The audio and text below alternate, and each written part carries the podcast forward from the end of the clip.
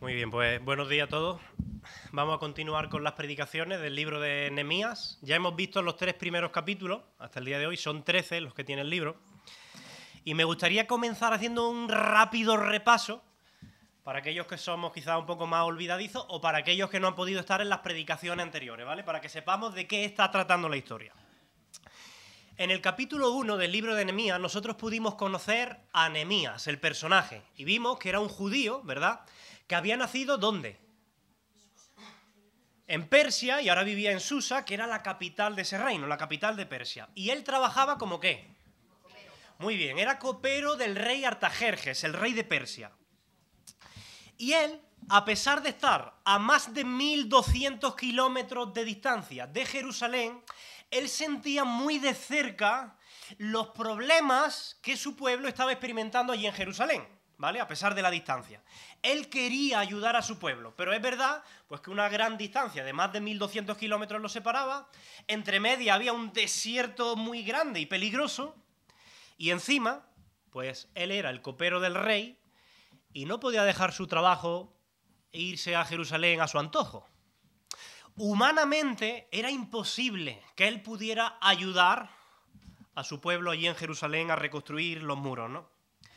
Pero él decidió aferrarse, lo vimos en el capítulo 1, decidió aferrarse a la promesa de Dios y también recordar que Dios había demostrado una y otra y otra vez a lo largo de los siglos que para él no hay nada imposible.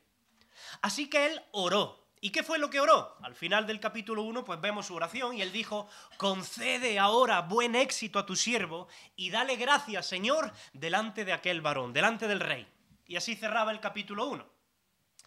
En el capítulo 2 vimos que Dios respondió milagrosamente esa oración. Dios inclinó el corazón del rey Artajerje para que accediera a darle permiso a Nemía a regresar a Jerusalén y además no solo eso, le proveyó de protección, puso a sus ejércitos para que le acompañaran durante todo el viaje, le proveyó de comida para todo el camino y por si fuera poco, le dio material para iniciar la reconstrucción de, de los muros.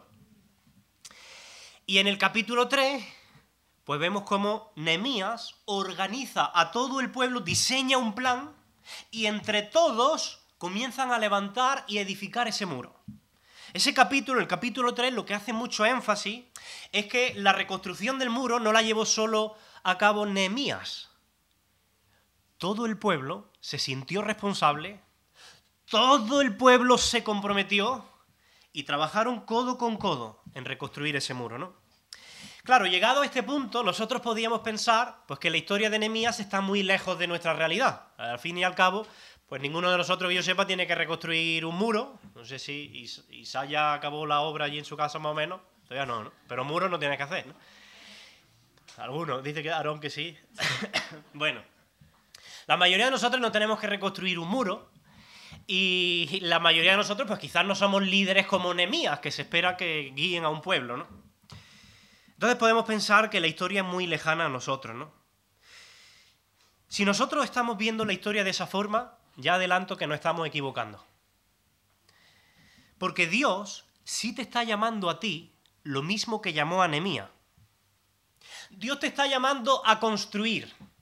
Te está llamando a levantar, a restaurar, a reconstruir cosas que quizás por años, debido al pecado, han estado apagadas, destruidas en tu propia vida, en tu familia o en tu iglesia local. El pecado ha destruido muchos muros que deberían estar en pie. Y Dios te ha llamado a ti, hijo suyo, a ser un agente de cambio. De hecho, esa es nuestra misión como iglesia. Ser agentes de cambio en esta sociedad y levantar los muros y construir el reino de Dios en un mundo de tinieblas. Pero Dios quiere hacernos saber en este capítulo 4 que hoy vamos a, estudiar, que siempre, siempre, siempre, sin excepción, que tú te propongas construir, levantar, trabajar para edificar, siempre, sin excepción, vas a encontrar dos cosas. Oposición externa y desánimo interno. Siempre. El título de esta predicación lo he llamado de esa manera, enfrentando la oposición y el desánimo. Imagina, por ejemplo, que lleva eh, pues muchos años que en tu familia no tenéis un tiempo devocional juntos, o un tiempo de oración juntos como familia, ¿no? Y ese muro está destruido. Y tú te propones como Nehemías levantar ese muro en tu familia y decir, esto tiene que cambiar. Y Dios me está llamando a ser un agente de cambio. Pues no va a tardar mucho en aparecer la oposición externa, alguien que va a tratar de desanimarte, de frenar, de estropear, de apagar eso, y también el desánimo interno. Si tu vida de oración está destruida y tú te propones levantar ese muro de nuevo en tu vida personal, pronto aparecerá la oposición y seguidamente el desánimo. No falla. Cuando uno asume un cierto liderazgo, una responsabilidad en la iglesia local, para servir a Dios en un, en un área concreta, rápidamente verás que se levantan siempre opositores y las circunstancias y los opositores trabajarán para que el desánimo venga a tu vida. Siempre es así, sin excepción. Miramos la vida de Jesús. Jesús vino al mundo, Él se encarna y viene a construir también, como Nehemías, el reino de Dios entre nosotros. Pero no tardó mucho en aparecer la oposición. Los fariseos y los escribas le persiguen. El sumo sacerdote y los ancianos le quieren juzgar. Los romanos le castigan. Y eso termina haciendo mella también en su vida. Él hay un momento donde dice, mi alma está muy triste hasta la muerte. Hay desánimo. Siempre ha sido así. Del mismo modo, Nemías y su equipo, que han comenzado ya la obra hace muy pocos días, lo vimos en el capítulo 3, ya tienen los opositores. Lee conmigo en el capítulo 4, los primeros tres versículos. Dice así, lo leo de la Reina Valera, quizás pueda aparecer también en la pantalla. Dice, cuando oyó Zambalat que nosotros edificábamos el muro, se enojó y se enfureció en gran manera e hizo escarnio. Para los más jóvenes que no saben lo que esta palabra significa burla. Se rió de nosotros. Reírse, burlarse. E hizo escarnio de los judíos. Y habló delante de sus hermanos y del ejército de Samaria y dijo, en tono burlesco, ¿Qué hacen estos débiles judíos? ¿Se les permitirá volver a ofrecer su sacrificio? ¿Acabarán en un día? ¿Resucitarán de los montones del polvo las piedras que fueron quemadas? Y dice el versículo 3, y estaba junto a él Tobías, amonita, otro personaje, el cual dijo, también en tono burlesco, lo que ellos edifican del muro de piedra, si se subiera una zorra, lo derribará. Fijaos que la oposición no ha tardado en aparecer. Se mencionan aquí dos personajes, Sanbalad y Tobía, eran dos gobernadores, ¿vale?, de las regiones vecinas de Jerusalén. Sanbalad estaba al norte de Jerusalén y Tobías estaba al este de Jerusalén. Y dice el versículo 1 que cuando Sanbalad se entera que van a reconstruir la muralla, enfurecido y enojado en gran manera, se burló de ello. Ahora, ¿en qué consiste esta burla? Vamos a verla con detenimiento. Si te fijas en el versículo 2, la primera burla que hace es una pregunta, ¿qué hacen estos débiles judíos? Lo primero que está haciendo es menospreciarlo. Lo llama débiles. Mira, uno puede detectar muy rápidamente a sus opositores precisamente por las palabras de menosprecio. Y este con lo joven que es, o este con lo mayor que es, que se ¿Y tú vas a hacer eso cuando tú no eres capaz de...? Siempre hay palabras de menosprecio. Son palabras, de los opositores, que no suman. No son simples críticas constructivas que te pueden hacer en privado para ayudarte a crecer.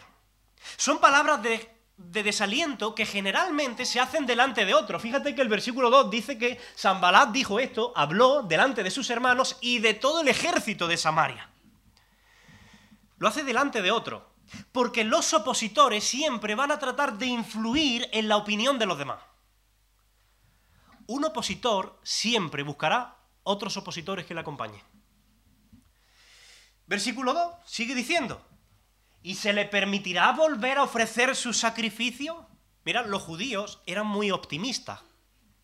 Ellos pretendían acabar de reconstruir el muro de Jerusalén, porque eso iba a permitir que Jerusalén estuviera guardada con seguridad, y una vez eh, el muro estuviera construido, pues podrían retomar los sacrificios en el templo de Jerusalén. Pero los opositores están cuestionando ahora ese optimismo. Son aquellos que le ponen la nota negativa a todo. Porque no buscan sumar, buscan restar. Son aquellos que ante las buenas noticias siempre tienen un pero. Y sigue diciendo, y acabarán en un día. Mirad, los judíos no pretendían acabar todo el muro de Jerusalén en un día. Ellos eran realistas. Pero es verdad que estaban muy entusiasmados y que deseaban acabar lo antes posible. Así que esa burla exagerada lo que busca de alguna manera es echar abajo el entusiasmo, chafarles el entusiasmo por algo que es bueno. Por ejemplo, imagina que Dios toca tu corazón con una predicación, ¿vale? Y fruto de esa convicción de la palabra, tú decides establecer un tiempo de oración con tu familia todos los días que lo has sentido así de parte de Dios, o un rato devocional, o involucrarte en un ministerio en la iglesia y de repente, ¡pum!, aparece la oposición. ¿Y tú que no has sido capaz de tener un devocional en tu vida privada, ahora pretende hacer un devocional en familia? ¿Y tú que no has dado ejemplo en esto, ahora pretende... ¿Qué está pasando aquí? Están chafando tu entusiasmo están minando tu determinación por algo que es bueno. Estas personas que hacen este tipo de comentarios son opositores de la obra de Dios en nuestras vidas. Y también nosotros debemos ser muy cuidadosos porque podemos convertirnos en opositores de la obra que Dios quiere hacer en la vida de otro o a través de la vida de otro, de nuestros cónyuges, de nuestros hermanos en la fe. Tenemos que cuidar mucho estas palabras de desaliento. Seguían burlándose, Resucitarán, dice el versículo 2, de los montones del polvo, las piedras que fueron quemadas. Fijaos que habla de montones de polvo, de piedras quemadas. Están de alguna manera exagerando la magnitud de las dificultades. Tratan de convencerte de que lo que tú te propones construir es inalcanzable, es demasiado difícil, hay muchos obstáculos por delante. Lo único que buscan es frenar tu propósito de reconstruir el muro. Y en el versículo 3 se suma Tobías a la burla. Lo que ellos edifican del muro de piedra, si subiera una zorra, se derriba, se cae. ¿eh? Es una forma burlona de decir que los muros que están levantando son tan débiles que si un animalito, como un zorro, se sube encima, se cae todo, se desmorona. Mira, los opositores se están riendo de los judíos. La risa es una bendición muy particular, pero también puede ser un arma muy peligrosa. Si para que unos se rían, otros tienen que llorar, otros tienen que ser avergonzados, entonces algo no anda bien. Cuidado con esa risa burlona, irónica, que trata de menospreciar al otro, a la esposa, al esposo, al hermano en la fe. Ay de los que, ay de los que ríen, dijo Jesús en el Sermón del Monte, porque llorarán y lamentarán.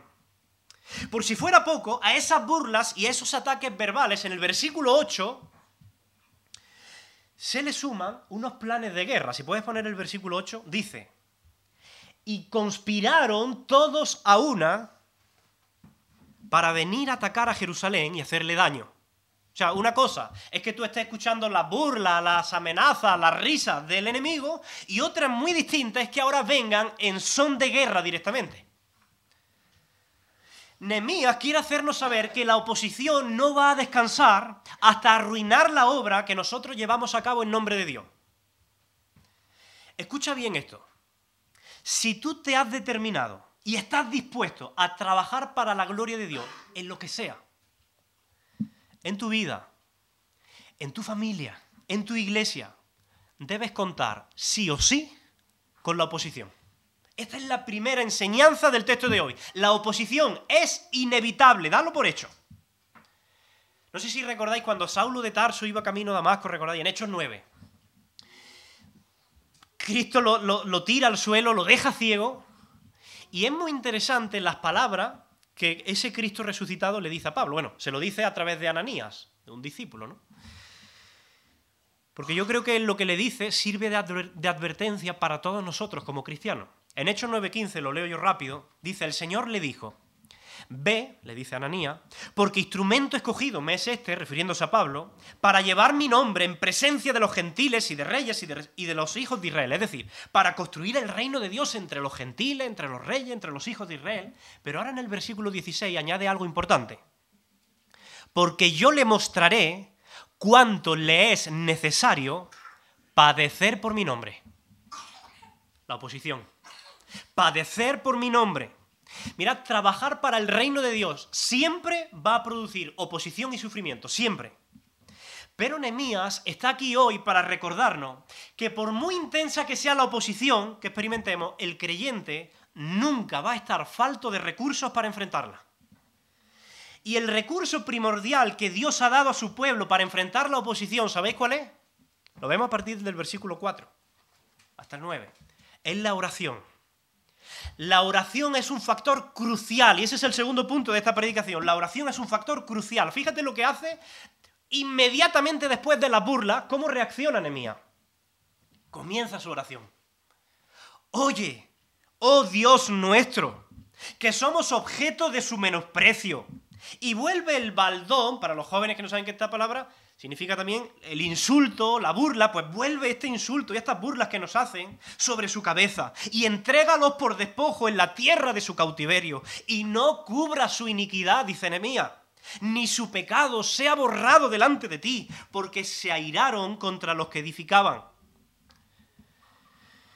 Bueno, aquí hay varias cosas que analizar. Lo primero, y es muy positivo, es que la reacción inmediata de Nehemías ante la oposición del enemigo es la oración. Él se vuelve a Dios. Porque él sabe que nadie le puede ayudar más que Dios. Pero ahora vamos a mirar con detalle la oración, porque he visto unas caras cuando hemos leído la oración de algunos, extrañados de la oración de Nehemías, ¿no? De este hombre de Dios. Mira, cuando uno lee esta oración, lo primero de lo que se percata es que Nehemías está realmente furioso, ¿vale? Claro, se le ha estado ridiculizando por día a él y a todo su equipo, ¿no? Están siendo el blanco de un montón de insultos, de desprecios, de críticas, y como es natural, cuando esto sucede, pues la ira comienza a hervir en nuestro corazón, más cuando son críticas injustas, ¿no? Y él no puede ya contener esa ira. Entonces él decide verter toda su frustración en una oración al Señor. Él no rebusca palabras bonitas para hacer más suave la oración, no busca eufemismo. Él está indignado y lo expresa tal y como se siente. Él es sincero en su oración, importante. Pero qué importante cuando uno está indignado, cuando uno está ofendido, saber gestionar y canalizar también esas emociones.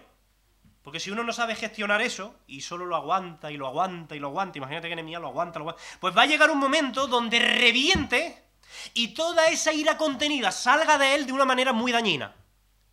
Y a todo el que pille por delante le va a hacer daño. Así que Nehemías nos está enseñando que cuando uno tiene sentimientos de rabia, de ira, de indignación, cuando se siente dolido por el daño causado por otros, lo que debe hacer es exponer ese asunto con total honestidad, con sinceridad, con pasión, delante de Dios. En vez de alimentar ese resentimiento dentro de él y dejar de orar. Escucha esto, Dios no quiere que tú te guardes la ira porque va a llegar un momento donde no la podrás controlar y la ira te controlará a ti. Es mejor saber dar cauce a esa ira a través de la oración y evitar así que se acumulen los resentimientos contra terceras personas. Nemías no oculta su furia, su ira.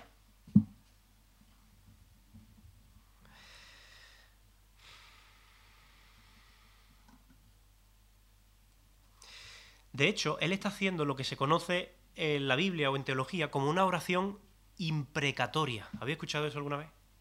¿Qué son las oraciones imprecatorias?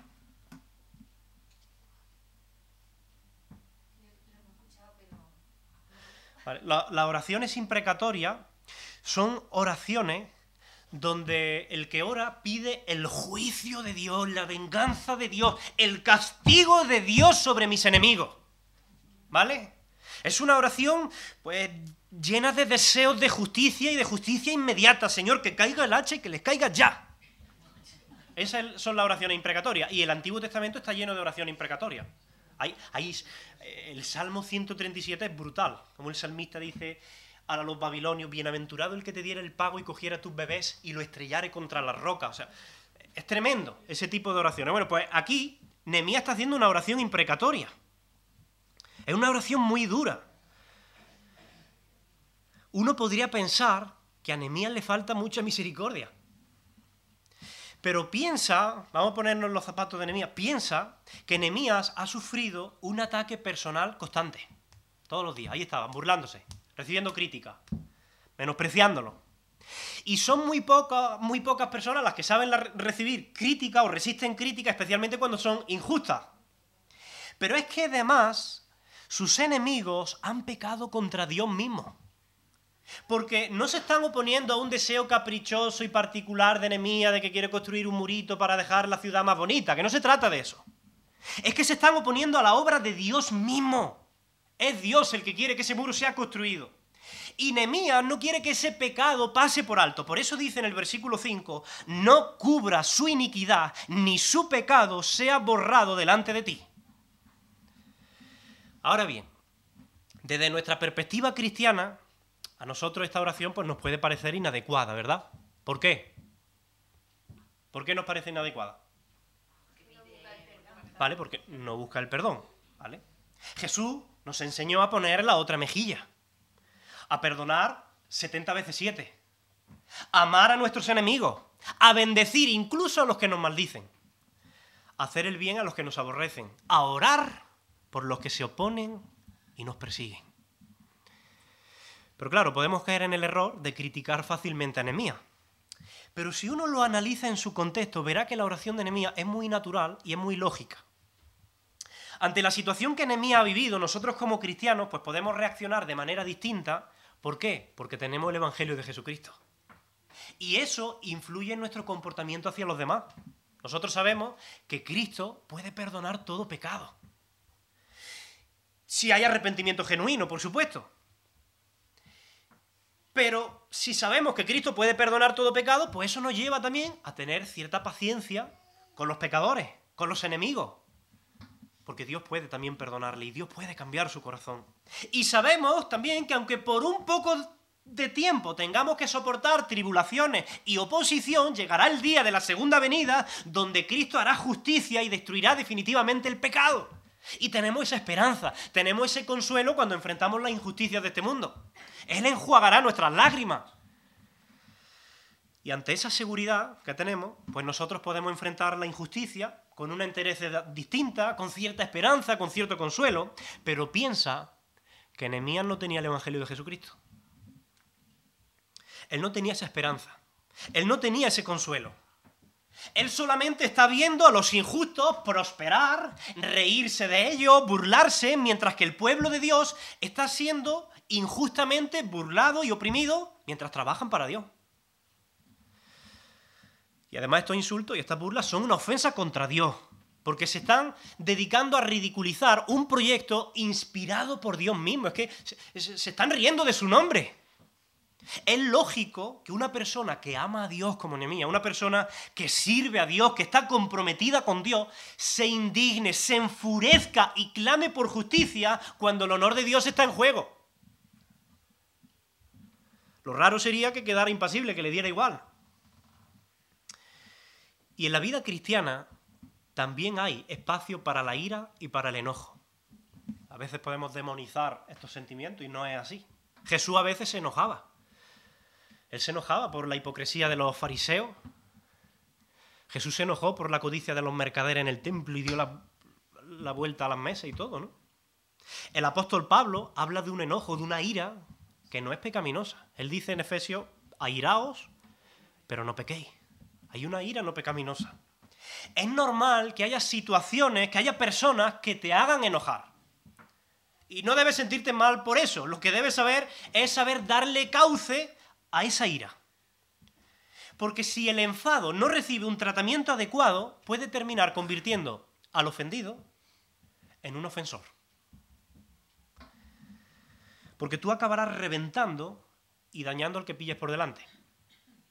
Si tú guardas la ira, si tú la retienes, te va a terminar pudriendo por dentro y luego va a terminar tratando de contaminar a otro. Hay que sacarla, pero hay que saber sacarla. Esa es la enseñanza de Nehemías.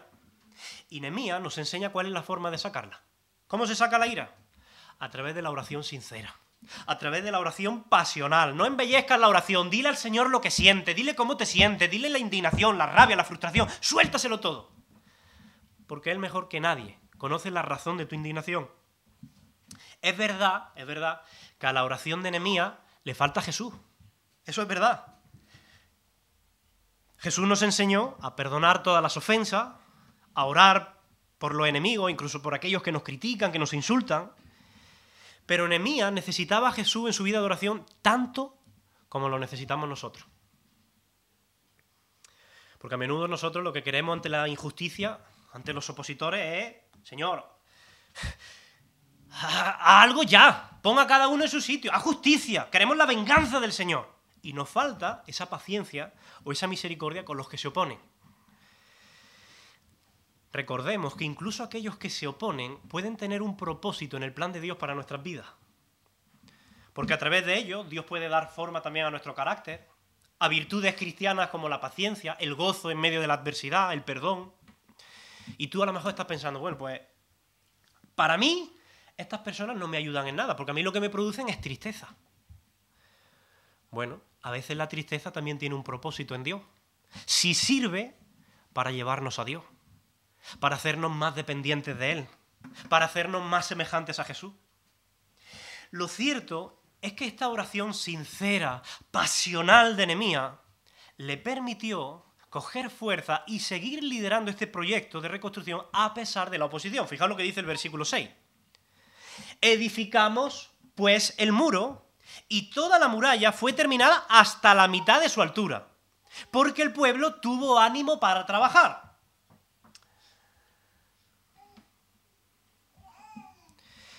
Ahora, la oración no necesariamente quita las dificultades. Más bien nos ayuda a sobrellevar las dificultades, porque las dificultades seguían apareciendo. Versículo 7 y versículo 8 dice, pero aconteció que oyendo Sambalad y Tobía y los árabes y los amonitas y los de Asdod que los muros de Jerusalén eran reparados, porque ya los portillos comenzaban a ser cerrados, se encolerizaron mucho y conspiraron todos a una para venir a atacar a Jerusalén y hacerle daño. Aparecen nuevas dificultades, aumenta la oposición. ¿Y cuál es la respuesta del pueblo? Versículo 9. Entonces oramos a nuestro Dios. Y por causa de ellos pusimos guarda contra ellos de día y de noche. el libro de Nehemías nos va a recordar una y otra vez hasta la saciedad lo natural que es orar, lo necesario que es orar, y el compañerismo y el consuelo que se deriva de la oración, porque ya antes estaba orando solo Nehemías, pero ahora ¿quién está orando? Todo el pueblo. Cuanto más grande era la prueba, más grande era la oración. La oración sirve para que nosotros podamos reafirmarnos en nuestra fe. Una forma de decir, Señor, tenemos muchos problemas, problemas muy grandes, pero tú eres más grande que nuestros problemas. Sirve para compartir también nuestra ansiedad, sirve para reconocer nuestra impotencia entre los problemas y para confesar nuestra necesidad de que Dios intervenga. Y el pueblo, y esto aquí nos da una lección, este pueblo cree firmemente en el poder de la oración conjunta. Nosotros nos gustaría crecer eh, en esas reuniones de oración conjunta como iglesia. Quizás no creemos en el poder o en la necesidad de estas oraciones. Pero fijaos que ellos dicen oramos en plural, en el versículo 9, oramos a nuestro, no dice a mi Dios, no, a nuestro, como iglesia, a nuestro Dios. Ellos son un equipo para trabajar, pero también son un equipo para orar. La iglesia debería ser un equipo para trabajar en construir el reino de Dios, pero también un equipo para orar. Padre nuestro, venga tu reino.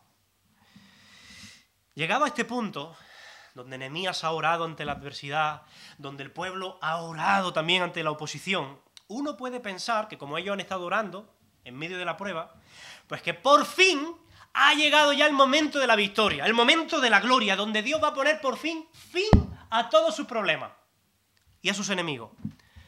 Pero nada más lejos de la realidad.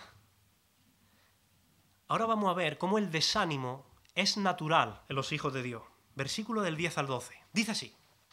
Y dijo Judá, después de esta oración, las fuerzas de los acarreadores, de los que cargan con las piedras, se han debilitado.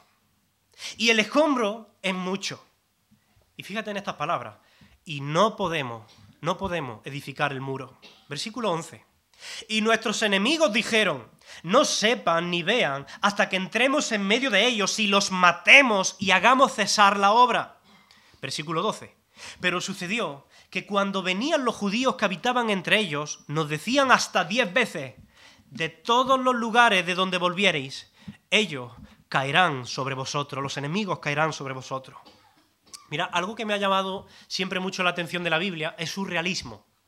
Eh, la, Biblia es muy realista, no te trata de presentar una visión idealizada de la realidad o de los personajes, ¿no?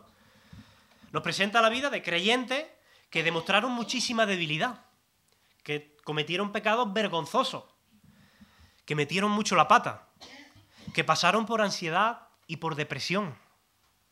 Y todas estas historias del Antiguo Testamento, dice el apóstol Pablo en Romanos 15:4, que para nuestra enseñanza se escribieron, a fin de que por la paciencia y la consolación de las escrituras tengamos esperanza. Ahora, ¿os imagináis la historia de Nehemías, esta que estamos estudiando, sin problemas, sin oposición, sin dificultades? Claro, yo creo que de ser así, más que producirnos ánimo, nos desanimaría. Porque entonces su realidad sería muy distinta a nuestra realidad. La vida es muy dura en ocasiones y a veces, por mucho que oremos, como Nemías y el pueblo, puede ocurrir que los problemas aumenten. Y es normal. Porque la oración no es un recurso automático que hace desaparecer nuestros problemas. La oración es simplemente la amorosa provisión de Dios para hacerle frente a los problemas. Pero es normal que como creyentes pasemos por etapas, por circunstancias que traigan desánimo a nuestra vida. Y no debemos tampoco sentirnos mal por ello. Piensa en Nemía, piensa en este pueblo. Han soportado insultos, han soportado burlas, críticas injustas, mientras ellos trabajaban de día y de noche, invirtiendo su tiempo, su fuerza, sus energías y ahora, por si fuera poco, tiene a todo el ejército de Samaria delante de ellos planeando destruirle. Y ya no se trata solamente de que quieran destruir el muro. El versículo 12 que hemos leído dice que los enemigos habían amenazado incluso a los hogares de aquellas personas que estaban trabajando en la reconstrucción del muro. Los problemas crecen, comienzan a afectar a otros. Y a eso se le suma el agotamiento físico. Dice el versículo 10 que las fuerzas de los acarreadores se han debilitado. Llevan semanas trabajando sin descanso, enfrentando un montón de presión externa de opositores. Y ese entusiasmo inicial que uno siempre tiene cuando comienza algo, pues está empezando a desvanecerse. Vosotros sabéis que siempre es mucho más fácil comenzar un trabajo que continuarlo, ¿verdad? Por ejemplo, el año pasado dijimos, venga, vamos a iniciar la lectura de la Biblia en un año, ¿no? Y empezábamos un buen grupo, un buen grupo, y conforme iba pasando el tiempo, pues se iba saliendo la gente del grupo, yo no puedo, ya no sigo. Eh, lo difícil es permanecer en cualquier cosa que nos propongamos, ¿no? Si tú estás liderando la construcción de los muros de tu vida de oración, de los devocionales como familia, de un proyecto, de un ministerio en la iglesia, tú vas a ver que es muy fácil comenzar, pero que es difícil perseverar. Especialmente si enfrentas situaciones y comentarios que te pueden producir desánimo. Y ese desánimo puede ser tan grande que lleve, escucha, a algunas personas a la depresión, a la ansiedad. La Biblia está llena de creyentes genuinos que experimentaron ansiedad y depresión durísima. Pero no la pasaron solo, la pasaron con Dios. Por ejemplo, piensa en Elías. Elías, uno de los grandes profetas de Dios. Hubo un momento donde Elías dijo, no puedo más, no puedo más cayó en depresión por agotamiento físico, emocional, y cuando uno está deprimido, distorsiona la realidad, hace que pierda la perspectiva, y Elías deseaba morirse. En Primera de Reyes 19.4 dice así, y él se fue por el desierto un día de camino, y vino y se sentó debajo de un enebro, deseando morirse, dice. Y dijo, basta ya, oh Jehová, quítame la vida, dice Elías pues no soy yo mejor que mis padres. ¿Os dais cuenta cómo Elías pasó por depresión hasta el punto de querer perder la vida? Evidentemente Dios cuida y Dios provee a sus hijos en medio de las dificultades, en medio de esta etapa de, ansiedad, de depresión. Dios, en el caso de Elías, envió un ángel y dice que el ángel le dio alimento, le dio comida y que además le hizo caer en sueño profundo y reparador. ¿no? Es muy interesante que el ángel venga a darle comida y descanso. ¿no? Porque Dios no quiere que lleguemos a ese punto de estar o de quedar exhaustos. Es fundamental que recarguemos los depósitos de comida y de descanso. De hecho, esa es una de las razones por las que Dios estableció en los diez mandamientos el día de reposo. Dios se preocupa por nuestro cuidado personal, por el agotamiento, por el desánimo que podemos sufrir. Y dice el versículo 10, la segunda parte, dice, y el escombro es mucho y no podemos edificar el muro. Esa expresión no podemos es responsable de un montón de proyectos frustrados. No podemos. Esa expresión, no podemos, es la consecuencia de poner nuestros ojos en las dificultades y no en la enormidad de nuestro Dios.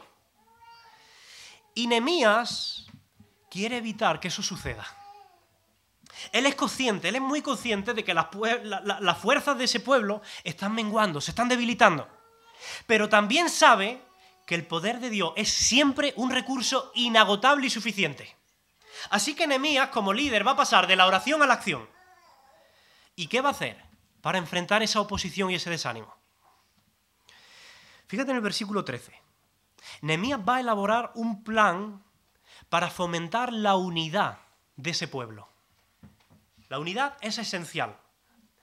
Dice entonces, por las partes bajas del lugar, detrás del muro, y en los sitios abiertos donde podía entrar el enemigo, puse al pueblo por familias, con sus espadas, con sus lanzas y con sus arcos. Nemías comienza a situar a la gente de forma estratégica, para asegurarse de que las partes más vulnerables de la muralla queden protegidas por una guardia, y los coloca por familia, y a cada familia pues le da espadas, lanzas y arcos. Es interesante que Nehemías está involucrando a toda la familia, incluso a las mujeres y a los niños. Lo cual iba a ser un recordatorio constante de que ellos no solamente estaban defendiendo las murallas de la ciudad, estaban defendiendo sus propias vidas y el futuro de sus propias familias. Versículo 14. Después miré y me levanté y dije a los nobles y a los oficiales y al resto del pueblo, dice Nehemías, no temáis delante de ellos. ¿Y ahora qué dice? Acordaos del Señor, grande y temible, y pelead por vuestros hermanos, por vuestros hijos y por vuestras hijas, y por vuestras mujeres y por vuestras casas. Mira, humanamente es imposible o es inevitable que el temor aparezca en ocasiones.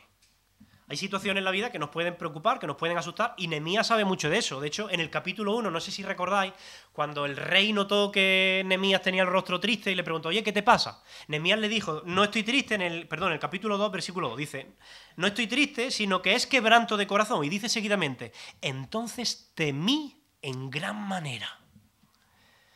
Nemías sabe que a veces es inevitable que el temor aparezca. Pero ante el temor podemos hacer dos cosas. Podemos dejar que ese temor nos controle, nos agobie, nos inquiete, nos llene de ansiedad y nos paralice. O, fijaos lo que dice el versículo 14, que Nehemías dijo, no temáis delante del Señor, sino acordaos del Señor. Nehemías sabe que todo temor puede ser superado si nosotros pensamos en la suficiencia del Señor. Nemías describe a este Señor, después de decir acordado del Señor, dice grande y sublime. Perdón, grande y temible. Dios es más grande que nuestros problemas. Dios es más temible que nuestros opositores. Y Dios ha prometido suplir las necesidades de su pueblo ante cualquier adversidad. Es verdad que las circunstancias han cambiado que ahora construir ese muro parece más difícil que nunca, que nuestros enemigos nos están respirando en la nuca. Pero acordaos que el Señor sigue siendo el mismo. Eso es lo que está diciendo Nehemías. Acordaos del Señor. Mira, si tú haces el ejercicio intencional de acordarte quién es Dios, de su grandeza, de su infinito poder, de los milagros sobrenaturales que Él ha hecho a lo largo de la historia, de su fidelidad con su pueblo, de su control soberano sobre las más pequeñas circunstancias, los temores se van a disipar. Acordaos del Señor, dice Nehemías. Y cuando Nehemías y el pueblo recuerdan quién es Dios, los temores comienzan a disiparse y ellos, más animados, vuelven al trabajo. Versículo 15. Dice, y cuando oyeron nuestros enemigos que lo habíamos entendido, es decir, que sabíamos de sus planes de atacarnos y tal, y que Dios había desbaratado el consejo de ellos. ¿Quién había desbaratado el consejo? Dios. Nos volvimos todos al muro, cada uno a su tarea. Cada uno a su tarea. Mirad, los enemigos se dan cuenta de que Enemía y el pueblo se están organizando muy bien. Y eso, claro, eso ya frustra esos planes o esas intenciones de hacer un ataque por sorpresa. Porque ya saben que están preparados. Planes frustrados. Versículo 16. Desde aquel día, la mitad de mis siervos trabajaba en la obra, dice Enemía. Y la otra mitad tenía lanzas, arcos y coraza. Y detrás de ellos estaban los jefes de toda la casa de Judá. Versículo 17. Los que edificaban el muro, los que acarreaban y los que cargaban, con una mano trabajaban en la obra. Y en la otra tenían la espada. Versículo 18. Porque los que edificaban, cada uno tenía su espada ceñida en sus lomos, a sus lomos. Y así edificaban. Y el que tocaba la trompeta estaba junto a mí. Mira, la unidad y la organización de este pueblo está frenando los ataques del enemigo. Y eso también es cierto para la iglesia, hoy día. Cuando una iglesia se esfuerza por guardar la unidad, cuando cada miembro coge en una mano la espada y en la otra la herramienta de trabajo, cuando todos como iglesia nos acordamos quién es el Señor, esa iglesia va a avanzar en la construcción del reino de Dios y va a frustrar muchos ataques del enemigo. Pero fomentar la unidad exige también el sacrificio de cada persona del pueblo. Si vosotros os dais cuenta en el texto, el pueblo, cada miembro, tuvo que sacrificarse mucho. Y eso también es cierto para la iglesia de hoy. Fijaos lo que dice el versículo 21 y 22. Dice, nosotros pues trabajamos en la obra, y la mitad de ellos tenían lanzas, desde la subida del alba hasta que salían las estrellas, todo el día. También dije entonces al pueblo, cada uno con su criado permanezca dentro de Jerusalén. Algunos vivían fuera entonces antes, pues a lo mejor trabajaban y luego volvían a sus casas fuera de Jerusalén. Pero ahora está diciendo, no, no, no, no. Que de Jerusalén no salga nadie. Y dice, termina el versículo, dice, cada uno permanezca dentro de Jerusalén y de noche sirvan de centinela, de vigilante, y de día en la obra. La gente ya no volvía a descansar a sus casas. Ahora se quedaban en la ciudad montando guardia por la noche. O estaban trabajando o estaban vigilando. Y eso no se puede conseguir si no es con el sacrificio voluntario de cada uno de los miembros de ese pueblo. Si los líderes como Nemía hubieran estado dispuestos, pero el pueblo no hubiera estado dispuesto, pues no hubieran conseguido absolutamente nada.